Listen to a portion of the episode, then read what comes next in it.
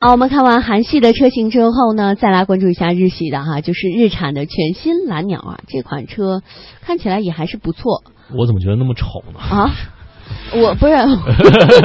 审美不太一样，嗯，你直接给人家这个一巴掌。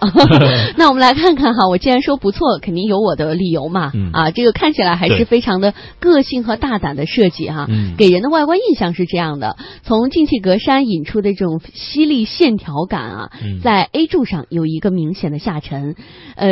这个设计呢是成功成功的衬托了呃这种比较低矮的车身姿态。那灯车灯的这个内侧的呃 LED 的这个灯具哈，只是一个呃示宽灯，其余的灯具呢虽然是采用了呃卤素的光源，但是透镜的配备依旧是保持着照射出非常漂亮的这个切线，而且呢呃再来看一下这个侧面，我觉得还不错哈，这个侧面的设计，哎对，是一种。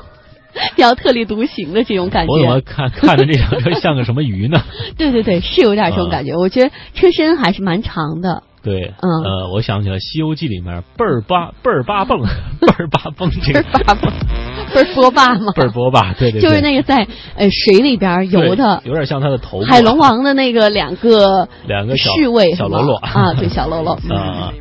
当然，这款车的这个你说这个腰线啊，侧面，我觉得你确实发现了一个亮点，我觉得就是悬浮车顶。嗯，这个悬浮车顶是这个近两年当中在很多车型当中都会用到的一个悬浮车顶啊，而且动感腰线我觉得还是可以的。只是说，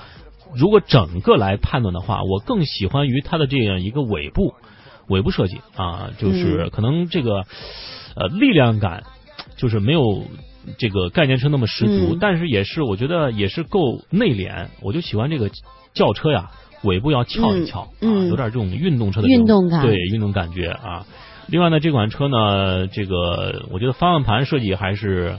有点像这个尼桑的这样一个旗下高端品牌 GTR 的这样一个三辐式啊，有点这种感受啊，也是这种运动感觉。当然呢，这样一个车里面还有一个这个 Apple CarPlay 的这样一个内置软件啊，如果大家装备了这样一个。iOS 系统的手机的话，那么我觉得这个手机跟这个汽车的这样一个交互性将会得以一个非常便捷的提升了。嗯，